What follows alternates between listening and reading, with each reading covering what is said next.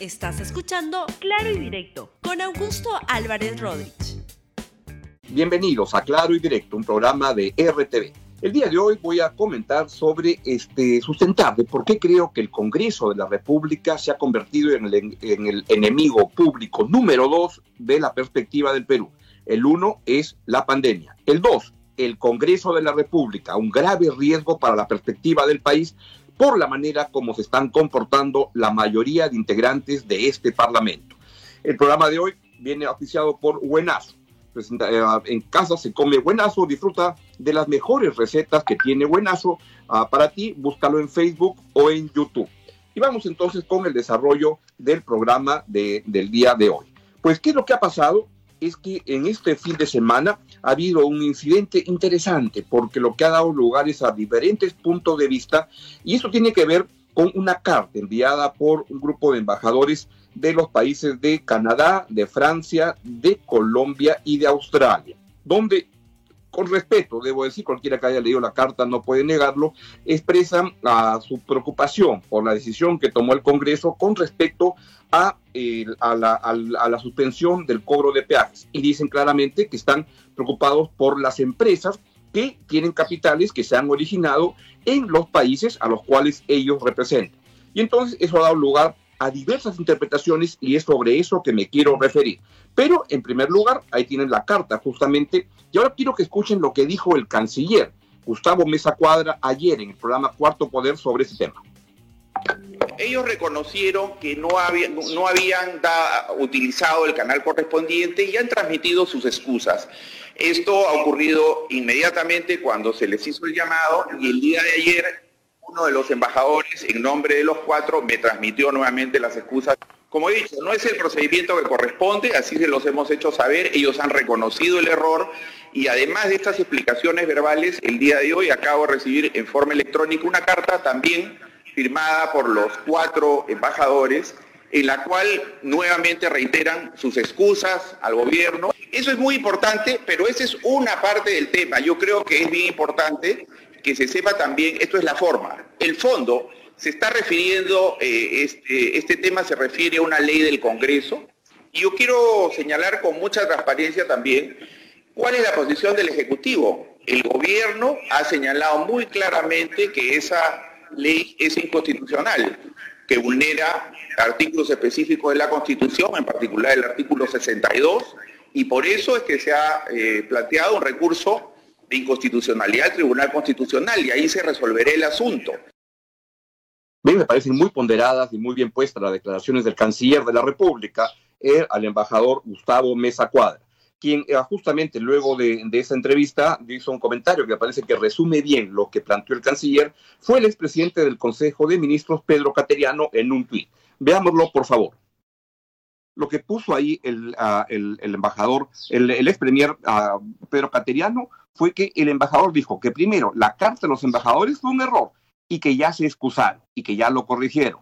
Luego dijo que no va a acusar de haber violado la, el, código, el convenio de uh, Viena, en modo, la convención de Viena, en modo alguno. Y tercero, que el Congreso ha violado la Constitución. Y por eso el gobierno ha hecho un planteamiento ante el Tribunal Constitucional que ojalá se pueda pronunciar con rapidez sobre este importante tema.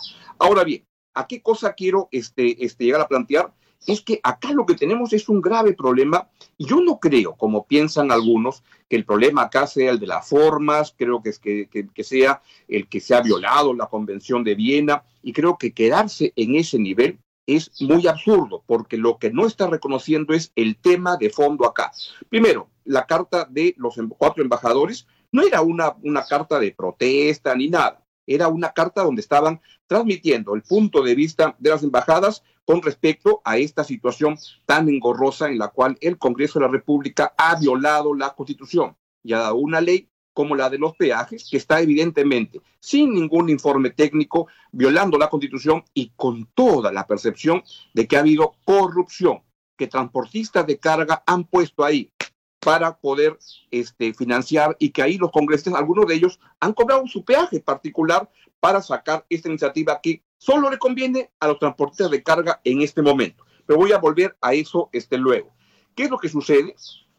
es que acá hay algunos que se quedan en ese nivel. Y por ejemplo, leo la entrevista que se le hace hoy día a la República al ex embajador de Alan García, Hugo Otero, que este, lo que él sostiene es que dice que este, acá se ha violado, este, que las, las embajadas estas están haciendo lobby. De acá el embajador, el ex embajador Otero de Alan García, pues desconoce absolutamente lo que es el derecho público internacional, donde evidentemente una embajada tiene el deber de velar por los intereses de las empresas de sus países, por las personas y por las empresas. Entonces ahí no es que se haga, este, esté hablando de cosas enérgicas y él pasa luego, el señor Otero, a decir que se requiere una enérgica respuesta y sugiere incluso que se este, retire a los embajadores de estos cuatro países. Y eso va llegando al nivel de un chauvinismo absoluto, donde ya no va a faltar nada para que mejor pidan que se rompan relaciones diplomáticas con Francia, con Canadá, con Australia, con Colombia, que se hagan manifestaciones en las puertas de la embajada para hacer demostrar que la soberanía nacional ha sido herida y mancillada. Ha sido herida y mancillada la, la, la soberanía nacional porque la carta se envió al Congreso y no a a la, a, la, a Torre Tagle, a la división del Girón Lampa en Torre Tagle? Yo creo que no. Y los que piensan de ese modo están obviando, este, por razones creo que equivocadas, lo que es el fondo del asunto. El fondo del asunto es una decisión del Congreso de la República que es totalmente arbitraria, equivocada, inconstitucional y que le va a costar al Perú mucha plata, porque como ya ocurrió en el caso de Luis Castañeda Locio, donde le ponen una demanda y la ganan y eso le cuesta al Perú 200, 250 millones de dólares, al final es el Estado el que lo paga. Y no lo pagan estos congresistas que buscan cómo legislar a costa del erario nacional para promover candidaturas o para defender intereses privados particulares. Entonces yo tengo una total discrepancia con lo que plantea eh, alguna gente como el embajador Otero. Y más bien quisiera referirme a gente que sí sabe del tema. Por ejemplo, el canciller de la República, que es un embajador de carrera, que sí es que conocen de estos temas y que dice esto no es grave, simplemente cambia la, carta y ya está. Entonces, taparse, llenarse y regarse las vestiduras con esto, a mí me parece que pretende eludir lo que es el fondo del asunto. Y si quieren un este, comentario de alguien que no sea embajador de carrera, por ejemplo, Cías Sayán, en esta mañana tuvo un planteamiento similar al que le estoy diciendo. Es un error, lo han corregido, pero el tema de fondo acá es otro. Y eso es lo que nos debe interesar. Y ahí yo creo que tenemos un grave problema con este Congreso. Y acá entonces yo quiero decir que no me llega a conmover estos este, llamados al patriotismo de porque la, carta fue enviada al Congreso y no a, la, Torre Tagle.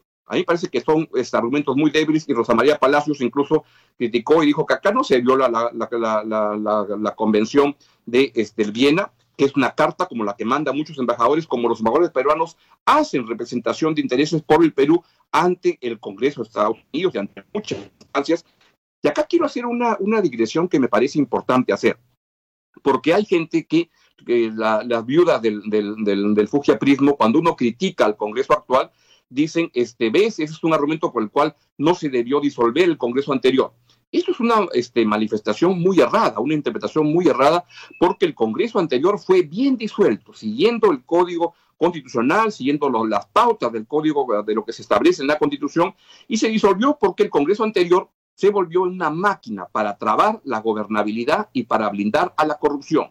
Yo no esperaba que el nuevo Congreso, especialmente si es elegido con básicamente las mismas reglas que el Congreso anterior, iba a ser este, algo muy, este, muy, muy, muy superior al anterior. Pero nunca imaginé que en solo dos meses el Congreso actual se iba a volver en lo mismo que era el Congreso anterior, con las mismas mañas, con las mismas este, tácticas, con oportunismo, con visos de corrupción, con ausencia total de análisis técnico, y ahí creo que está el fondo del asunto.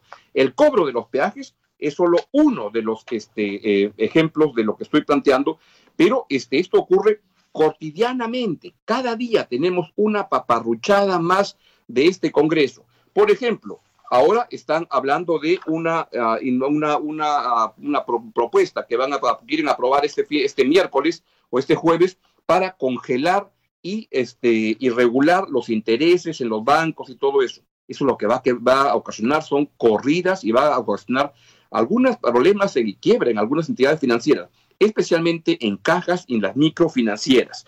Y es un Congreso que legisla de esa manera. O para referirme a otra iniciativa paparruchada del Congreso de la República. Esta decisión de promover un ascenso automático en el sector salud sin tener en cuenta la meritocracia ni nada. Y yo he escuchado a algunos congresistas como al presidente de la, de la, de la Comisión de Transportes del Congreso el día sábado en Radio Programas querer explicar esta decisión del aumento de, la, del ascenso automático al sector salud o esta, esta, este, o comentando la carta de los este, embajadores y la verdad que me da pena y vergüenza tener representantes como esos. En un partido como Acción Popular, que la verdad que debe haber mandado una mejor representación y no esta bancada tan penosa como la que ha este, enviado al Congreso y que el hijo de Fernando Belaúnde, Rafael Belaúnde, se refiere a ellos como una pandilla de irresponsables, papanatas en el Congreso. Mi padre, dice por Fernando Belaúnde, está muy por encima de la pequeñez de estos idiotas, es lo que dice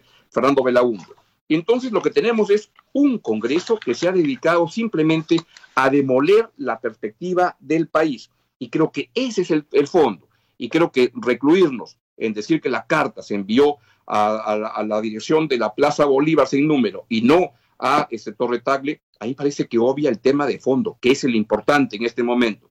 Es que este Congreso está demoliendo la perspectiva del país y se vuelve en el enemigo público número dos. El primero, la pandemia. El segundo, este Congreso mamarrachento. Bien, es lo que les quería transmitir y comentar el día de hoy. Y entonces vamos con este, la despedida del programa van a tener uh, hoy la, receta de buenazo, es la sopa guantán, que la vas a encontrar en los diarios La República, El Popular y Libero, y está buenaza. Y, y además, ahora los dejo con este homenaje muy sentido del Grupo La República, los enfermeros y a los médicos, que no son solo una cifra, son más de 16 peruanos, enfermeros y tecnólogos que perdieron la batalla ante el coronavirus pero dejaron un legado importante en quienes lo conocieron y así lo recuerdan sus familiares y así la República le rinde homenaje. Pero antes de eso, no quería despedirme sin antes hacerle yo un homenaje adicional al doctor Oscar Ugarte. El doctor Oscar Ugarte se ha dado a conocer ayer que ha contraído el COVID-19 y lo ha hecho una acción valerosa, porque él tiene 75 años, es de la población vulnerable y sin embargo fue a Iquitos, que era una de las zonas más complicadas en el país por el COVID-19 y ha logrado, gracias a su gestión, reducir el impacto del COVID ahí con una uh, actuación valiente, valerosa, que es distante de algunos otros médicos que solo se dedican a, a, a, criticar desde la tribuna y no actuar como, hay, como lo ha hecho el doctor Oscar, Oscar Ugarte, dando un ejemplo maravilloso de cómo los médicos cumplen su misión. Le deseo la pronta recuperación al doctor Ugarte y que este, todo salga bien y que lo volvamos a tener otra vez en acción porque el Perú lo requiere y requiere a gente como él tan valiente y tan capaz. Gracias por escuchar Claro y Directo con Augusto Álvarez Rodríguez. Suscríbete para que disfrutes más contenidos.